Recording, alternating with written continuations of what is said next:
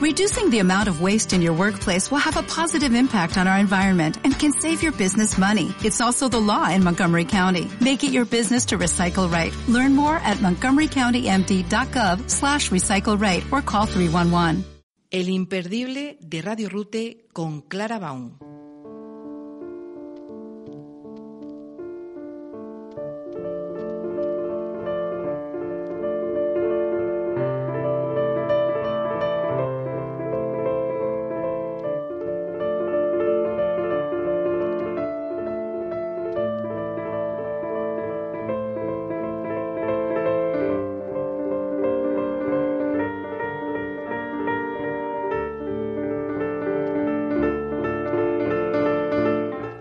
Buenas tardes. Estrenamos 2022 en los micrófonos de nuestro imperdible y les damos una afectuosa bienvenida a esta su casa radiofónica donde la cultura se hace vida. Hoy nos acompaña Vicente Cabeza para repasarnos la última película de Pedro Almodóvar, Madres Paralelas. Javier Saugar nos abre su mirador con abismos. Estará también Isidro Arroyo con la lectura del poema Me gustas cuando callas de Pablo Neruda, la crítica a la novela La Uruguaya del escritor argentino Pedro Mairal. Con Lourdes Mangas del Pino viajaremos hasta Cartagena de Indias en Ciudades para Soñar y terminaremos con María José Baum y su enclave de sol dedicado al compositor francés Camille Saint-Saëns. Tienen a su disposición, ya saben, nuestro correo, el imperdible de radiorute, gmail.com. No olviden que también pueden volver a escuchar este y todos nuestros anteriores programas en podcast a través de nuestra página web, www.radiorute.com y estar al día de todo nuestro contenido a través de nuestra página de Facebook. Quisco Aroca en el control técnico y Clara Baum al frente de estos micrófonos. Les damos la bienvenida. Aquí comienza El Imperdible.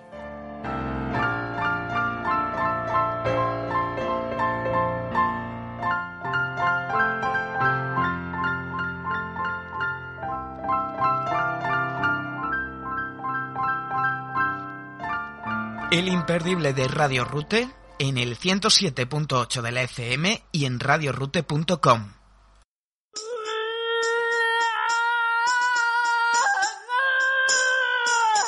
mí me encanta la idea de tener un hijo contigo, Yanis, pero no sé si puedo permitírmelo ahora. No es cuestión de si podemos permitírnoslo. Es cuestión de que ya está aquí. Si vuelve aquí, no hará sino remover las cosas. Yo no puedo perder esta oportunidad. Si dejo la compañía, no volveré a trabajar nunca más. Pues vete de gira. Va a ser muy morena como tú. Es muy morena. En caso de duda, la única solución es hacerse una prueba. Yo no tengo dudas. Pero yo sí. Ah, mi amor, ya está. Cada vez la veo más étnica, ¿eh? Yo solo me acosté con Arturo. Pues tú esa de tu padre. Uy, esos barquillos. El tiempo que hacía que no los veía. Oye, ¿tú has pelado patatas alguna vez? ¿Me estás ofreciendo que trabaje aquí? ¿Y qué tengo que hacer? Pues cuidar de Cecilia y de la casa. Bueno, yo encantada de fotografiar zapatos y cinturones. Hija, me da cosa que tú eres demasiada fotógrafa para esto. Pero necesito trabajar. Los actores son todos de izquierdas. ¿Y tú de qué eres? Yo soy apolítica. Mi trabajo es gustarle a todo el mundo. ¿Pero y tu hija dónde está? No soporto que te la lleves. ¿No pensaste nunca en mí? Todo el tiempo. Mi amor, yo te quiero mucho, ¿eh?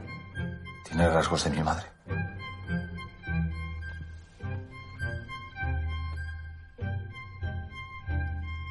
Vicente Cabeza, bienvenido. Hoy hablamos del último largometraje de Pedro Almodóvar, Madres Paralelas, en la que podemos ver a Penélope Cruz, Israel Elejalde, Aitana Sánchez Quijón o Rosy de Palma, entre otros. Y con banda sonora además del gran compositor Alberto Iglesias. Adelante. Hola Clara y amigos y oyentes de este imperdible. Vamos hoy con la película Madres Paralelas, la última película de Pedro Almodóvar y que bueno, que cuando esté, estéis escuchando este, este programa es muy probable que esté, eh, bueno, está nominada a bastantes premios, que sí lo ha estado nominada en Globo de Oro, eh, probablemente estará nominada en los BAFTA, en fin, estará ahí acumulando premios y nominaciones a nivel internacional porque la verdad que está muy bien.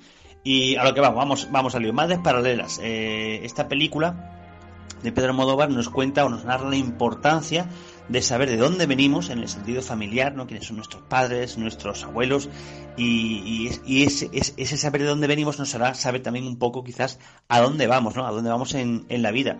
Y esta, esta reflexión así a priori tan, tan existencial eh, es porque, bueno, porque ese es un poco de lo que, de lo que, lo que empieza a contarnos Pedro Almodóvar en esta película, que mezcla dos cosas tan, al, en un principio, tan poco mm, eh, frecuentes como la ley de memoria histórica y la historia de dos madres solteras que se conocen en el hospital cuando están a punto de dar a luz.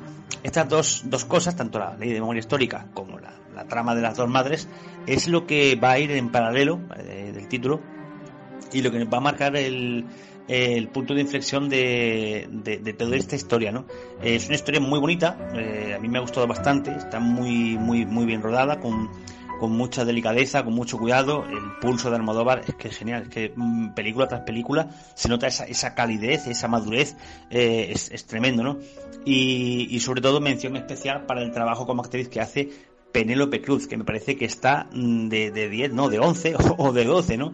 Es, es increíble lo, eh, primero lo, lo, bien que interpreta su personaje, segundo lo bien que también que está dirigida y tercero que es también un personaje que con un en, que en el guion se lo han puesto eh, de lujo a Penélope Cruz, no es un personaje muy bien escrito y, y que ojo está muy bien escrito, pero es que yo lo veo desde fuera algo súper difícil de interpretar, ¿no? Muy, muy, muy, muy, muy difícil de dar esa eh, ese tono que le da Penélope Cruz y que además lo borda, ¿no? Yo mm, muchas veces pienso, ah, esta actriz, este actor hubiese sido mejor en tal o cual papel.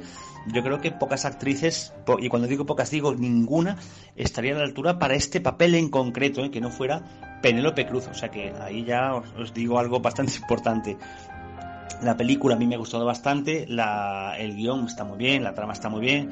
Como siempre, es una película que se nota que este Pedro Almodóvar, eh, en el sentido del, del, tiempo, el ritmo, la trama, los actores, eh, ¿no? Eh, tiene bastantes nominaciones a los premios Goya.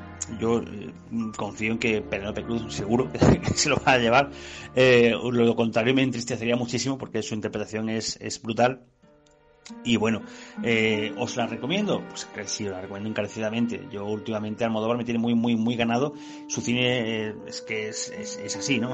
es el cine de Almodóvar. O es verdad que no te gusta o no te gusta, pero es que últimamente tiene unas películas que, que hay que ver sí o sí porque son tremendas, ¿no? Madres Paralelas, creo que os va a gustar desde el minuto uno, porque bueno, ya os digo que está muy bien contada, está muy bien narrada y sobre todo mejor interpretada. Así que desde aquí ya os digo, os recomiendo encarecidamente Madres Paralelas. Es una película que a mí me ha gustado mucho y que pues no va a parar de cosechar y de coger premios. ¿no? Así que ya sabéis, eh, en 2021 fue una de las películas de final de temporada prácticamente eh, que más arrasó en cuanto a, buenas críticas y demás. Y ahora pues está recogiendo todos esos, esos, esos frutos de, de ese esfuerzo, de ese trabajo de, en esta película, ¿no? Madres Paralelas. Así que esa es mi recomendación de hoy. Anotada queda tu recomendación. Muchísimas gracias, Vicente.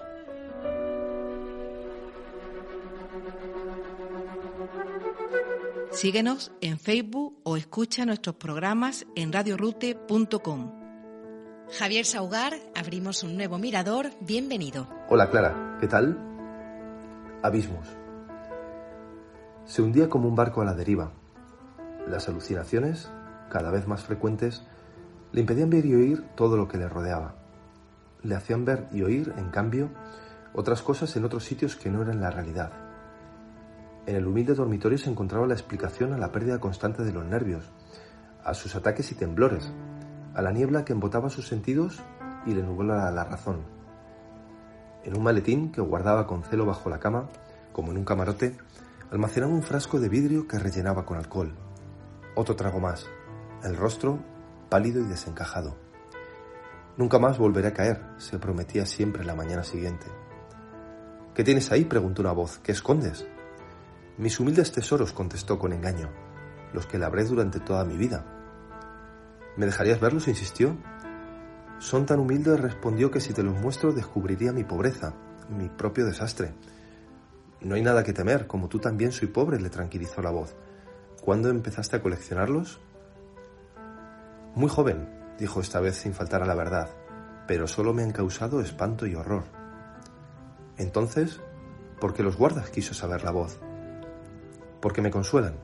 y a la vez porque conservo la esperanza de no necesitarlos para recordarme que vivimos de ilusión, que debemos contentarnos con las pocas cosas bellas que nos encontramos en el camino y que si no lo hacemos, el exceso de horror que vivimos nos hará caer en el peor de los abismos. Vivamos, Javier, para no caer nunca en ese abismo. Muchas gracias. En Radio Rute, El Imperdible. De Pablo Neruda, Me gustas cuando callas. Me gustas cuando callas porque estás como ausente y me oyes desde lejos y mi voz no te toca. Parece que los ojos se te hubieran volado y parece que un beso te cerrara la boca.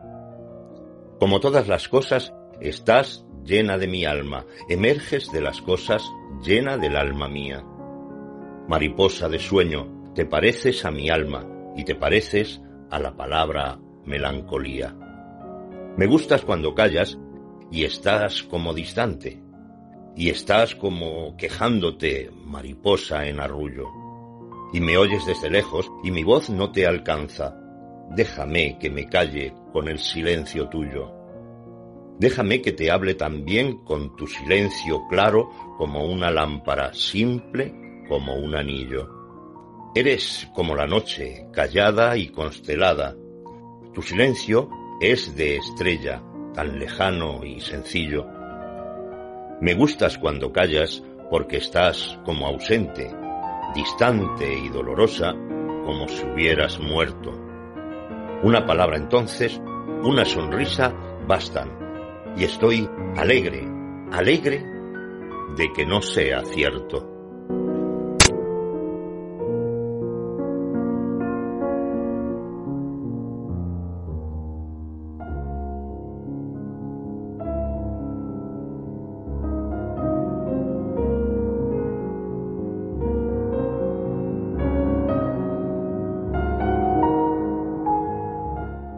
No te puedes perder tu cita cultural en Radio Rute, El Imperdible. Rocío Antón, bienvenida. ¿Qué novela nos recomiendas hoy? Buenas noches, Clara, y feliz año a ti y a todos los seguidores del Imperdible.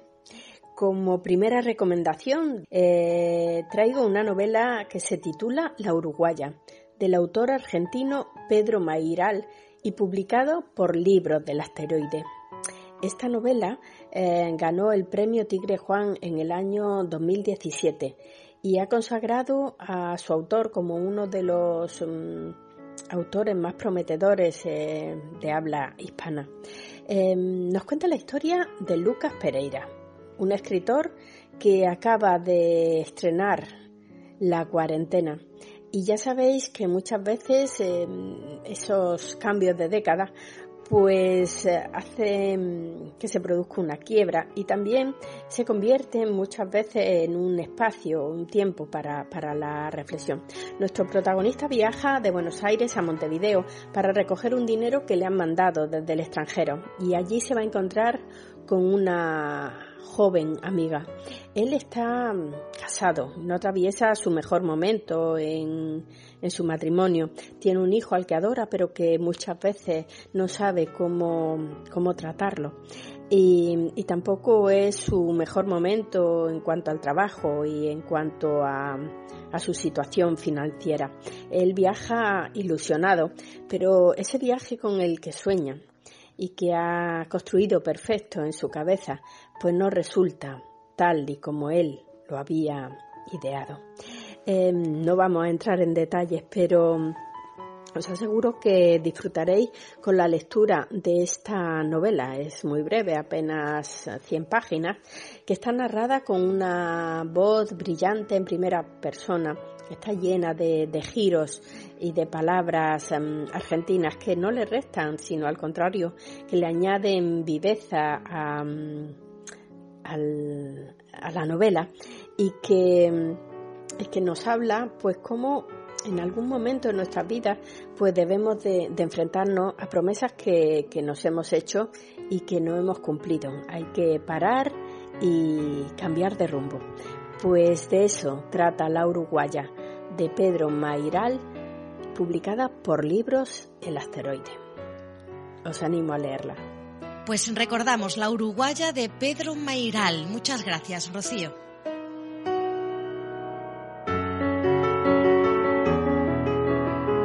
Queremos que formes parte del imperdible. Contacta con nosotros en elimperdible de. Lourdes Mangas del Pino, bienvenida a este 2022. Deseando estamos ya de hacer las maletas y viajar alrededor de nuestro globo terráqueo. Hola Clara, qué alegría comenzar el 2022 y volver a saludarte a ti y a la cultura. Y como intuyo que muchos de nuestros oyentes han pedido viajar al cambiar de año, Hoy quiero descubriros una ciudad que emociona, fascina y apasiona, Cartagena de Indias. La heroica, como también la llaman, fue osada antes que literaria. Desde que Pedro Heredia fundó la ciudad en 1553, resistió los ataques de piratas, en especial de Francis Drake, el corsario financiado por la corona británica que destruyó parcialmente la catedral de Santa Catalina. Aquel aguante le valió el sobrenombre de la heroica, Así se la presentaron a Gabriel García Márquez cuando llegó huyendo del Bogotazo en 1948, como escribiría después en Vivir para contarla. Cartagena es una ciudad fortificada que pasó de asentamiento indígena a enclave colonial hispánico, convirtiéndose en una plaza fuerte dentro del circuito comercial entre Europa y el Nuevo Mundo. Pero comencemos a caminar por sus calles adoquinadas atravesando la muralla que recorre la ciudad. Pasar bajo la torre del reloj es adentrarse en una ciudad de cuento donde contemplar sus casas con paredes rescabrejadas, sus iglesias barrocas y sus frondosos parques. La muralla de 13 kilómetros que bordea la ciudad se empezó a construir en el siglo XVI, concluyéndose en el año 1726 antes de la expulsión de los españoles.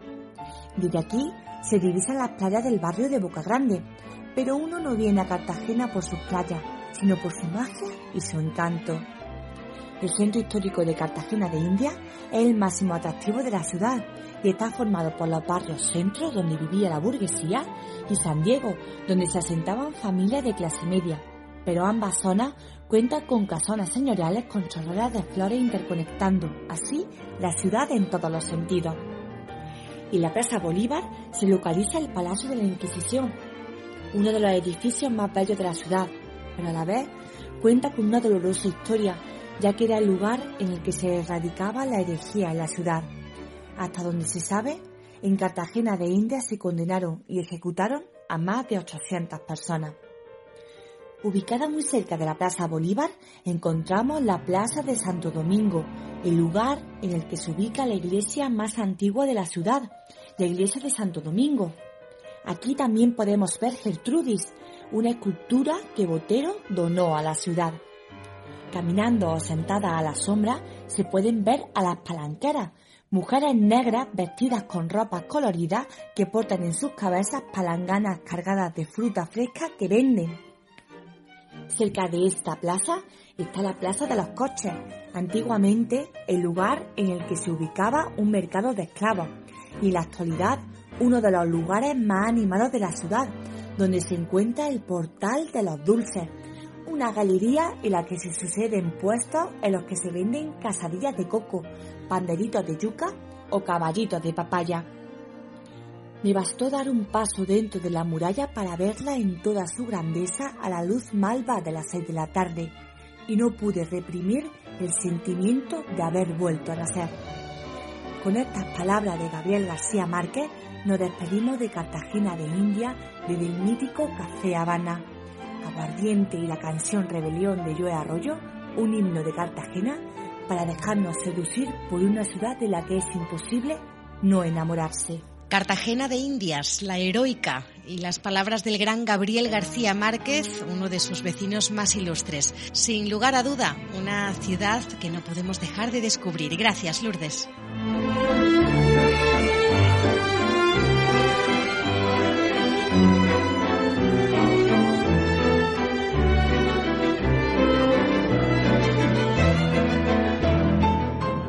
No te pierdas el imperdible.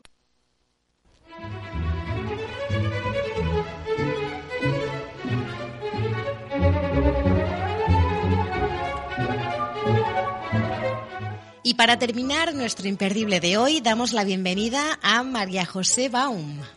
Buenas tardes, Clara.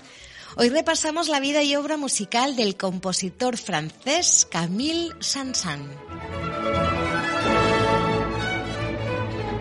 Nació en París en 1835, recibió la primera formación musical de su madre y de una tía y se mostró tan precoz en tal aspecto que a los cinco años pudo ya componer para el piano. Fue entonces confiado al pianista Stamatí, el cual lo presentó como pequeño virtuoso del piano con tan solo diez años de edad. Cursó estudios de órgano y armonía en el Conservatorio de París y además fue un estudioso de la geología, la arqueología, la botánica y la entomología, además de excelente matemático. Autor de artículos sobre acústica, ciencias ocultas, escenografía teatral en la Roma antigua e instrumentos antiguos, fue miembro de la Sociedad Astronómica de Francia. En 1853 fue nombrado organista de Saint-Méry y cuatro años más tarde en la Madeleine, obteniendo en 1861 la cátedra de piano de la escuela Niedermeyer. De temperamento batallador y enérgico, fundó en 1871 la Société Nationale de Musique, orientada concretamente al fomento de la ejecución y la difusión de la nueva música francesa. Autor de cinco conciertos para piano, cuyo virtuosismo pianístico alcanza un alto nivel de perfección, estructura además de tres conciertos para violín. Destacan también los poemas sinfónicos, La Rueca de Onfalia, Faetón, La Juventud de Hércules y La Danza Macabra, además de sus cinco sinfonías y una suite para orquesta con dos pianos, El Carnaval de los Animales. María José, estamos escuchando la sinfonía número 2 en La menor, opus 55 con Christian Masselarru, eh, que dirige la Orquesta Nacional de Francia, en una producción de Radio France de la que escuchamos el último movimiento, este prestísimo. Pues sí, estamos escuchando esta sinfonía número 2 en la menor, opus 55. Su orquestación y amplitud es más reducida que la de la sinfonía número 1, empleando solo la cuerda, doble madera, dos trompas, dos trompetas y timbales. Sansan escribió cinco sinfonías y la que en estos momentos escuchamos la compuso a la edad de 24 años. No volvió a componer en esta forma musical hasta 27 años después, con su sinfonía con órgano. Fue estrenada el 20 de febrero de 1859 en Leipzig.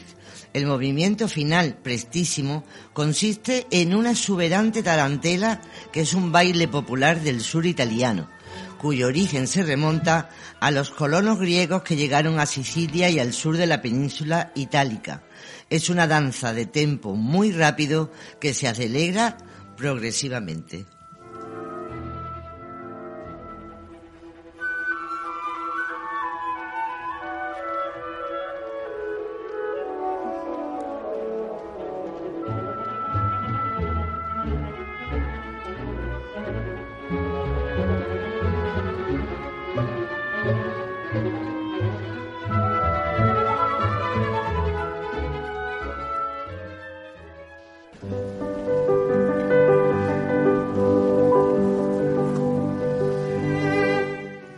Las hermanas Katia y Marielle Beck al piano, acompañadas por la Filarmónica de Berlín, dirigida por Simon Rattle, escuchamos dos piezas de las 14 que componen el Carnaval de los Animales de Sansan, el Cisne y el Final. María José. Camille Sansan compuso el Carnaval de los Animales en 1886, casi como una broma aunque mucho tiempo no la interpretó en sus conciertos y prohibió que se hiciera tan solo permitía la ejecución de esta primera pieza, El Cisne, porque le preocupaba que afectara a su reputación de compositor serio.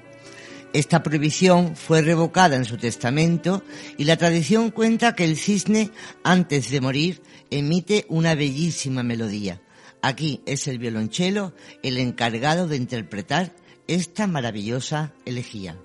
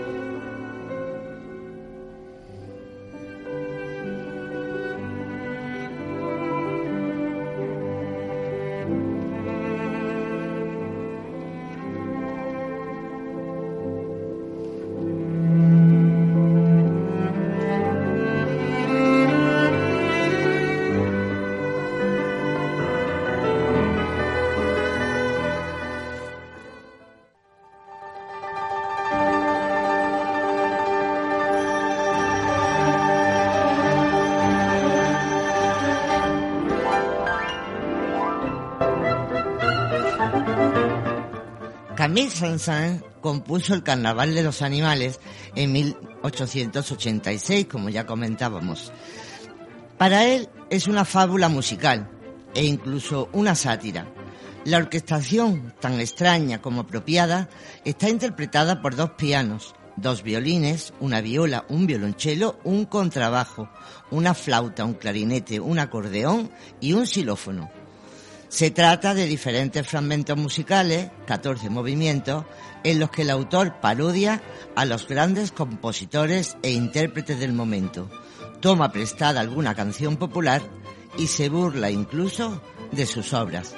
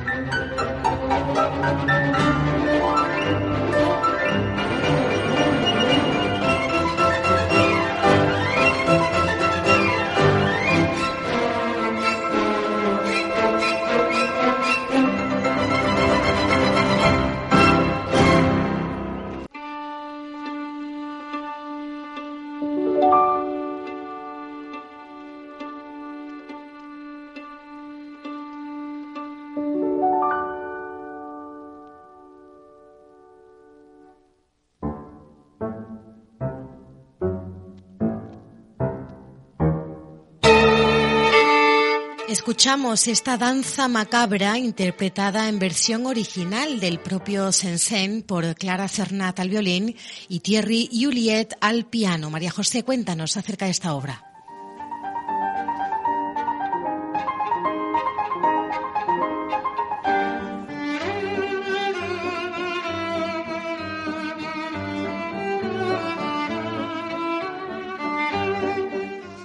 La danza macabra Opus 40 es un poema sinfónico compuesto en 1874 por Camille Saint-Saëns, inspirándose en un poema de Henri Cazalis, recreando la antigua superstición de la danza de la muerte. Es la pieza más popular del compositor.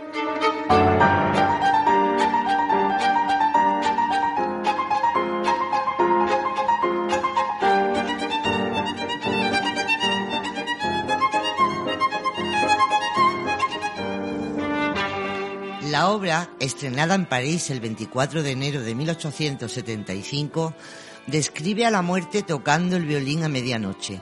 A su ritmo, los esqueletos bailan alrededor de una tumba. Al amanecer, con el canto del gallo, los muertos vuelven a sus tumbas.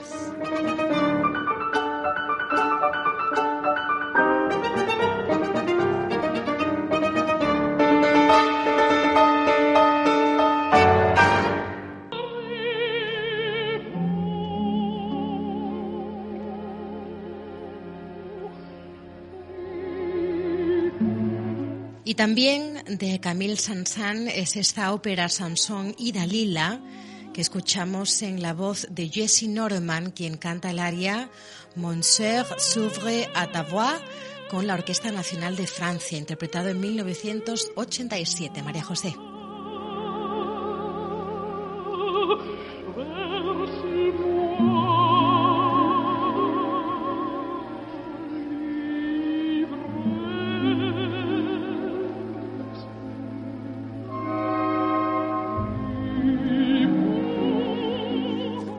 Buscáramos una definición musical del arte de la seducción, sería sin duda el aria Mon cœur s'ouvre ta voix, Mi corazón se abre a tu voz del segundo acto de la ópera Sansón y Dalila del genio Camille Saint-Saëns.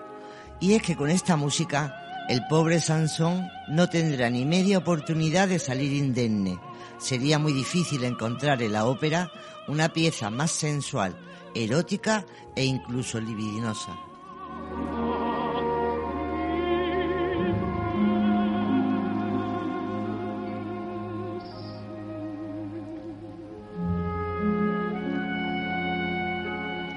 Se estrenó en Weimar, Alemania, en 1877, con libreto en francés de Ferdinand Lemaire. La historia bíblica es conocida por todos. Sansón, héroe hebreo que esconde en su melena el secreto de su hercúlea fuerza, cae en las manos de la filistea Dalila, quien le engaña cortando sus cabellos.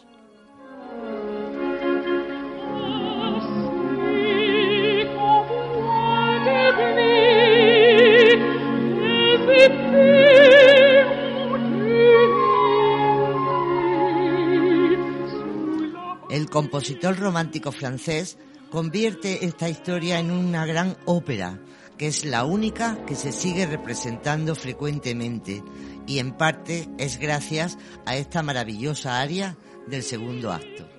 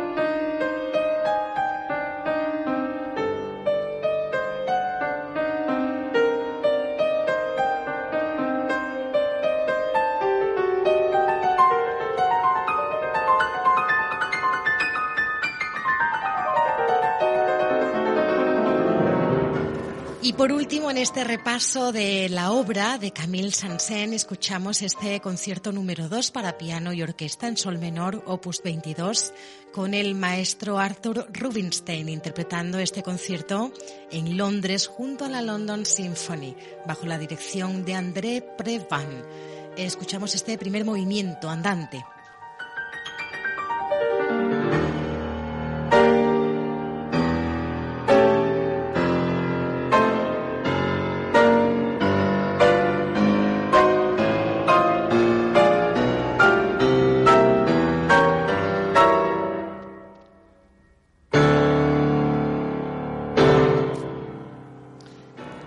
El maestro Rubinstein tenía 88 años y estaba casi ciego cuando interpretó esta obra junto a la London Symphony Orchestra. Este concierto fue compuesto en 1868 y es probablemente el concierto para piano más popular de Saint-Saëns. Fue dedicado a Madame de Villers. En el estreno, el solista fue el propio compositor y Anton Rubinstein dirigió la orquesta.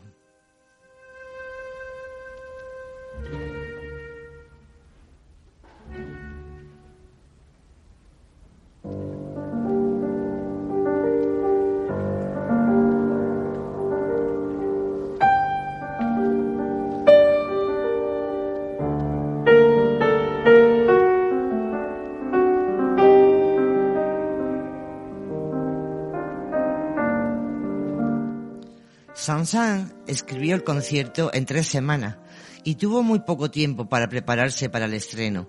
Como resultado, la pieza inicialmente no tuvo éxito. El concierto tiene tres movimientos y presenta la singularidad de que el movimiento lento es el primero y no el segundo como es habitualmente.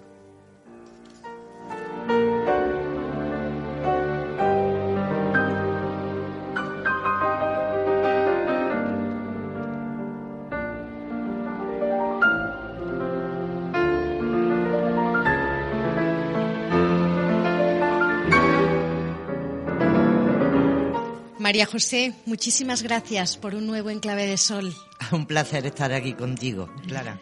A todos ustedes volvemos a encontrarnos el próximo martes a las 8 de la tarde aquí en los micrófonos de Radio Rute para disfrutar juntos de un nuevo imperdible. No olviden que pueden volver a escucharnos en podcast en www.radiorute.com y mañana a partir de las 4 de la tarde volveremos a emitir este programa. Quisco Aroca y Clara Baum nos despedimos con una frase de George Eliot. Nunca es demasiado tarde para ser la persona que podrías haber sido. Buenas noches.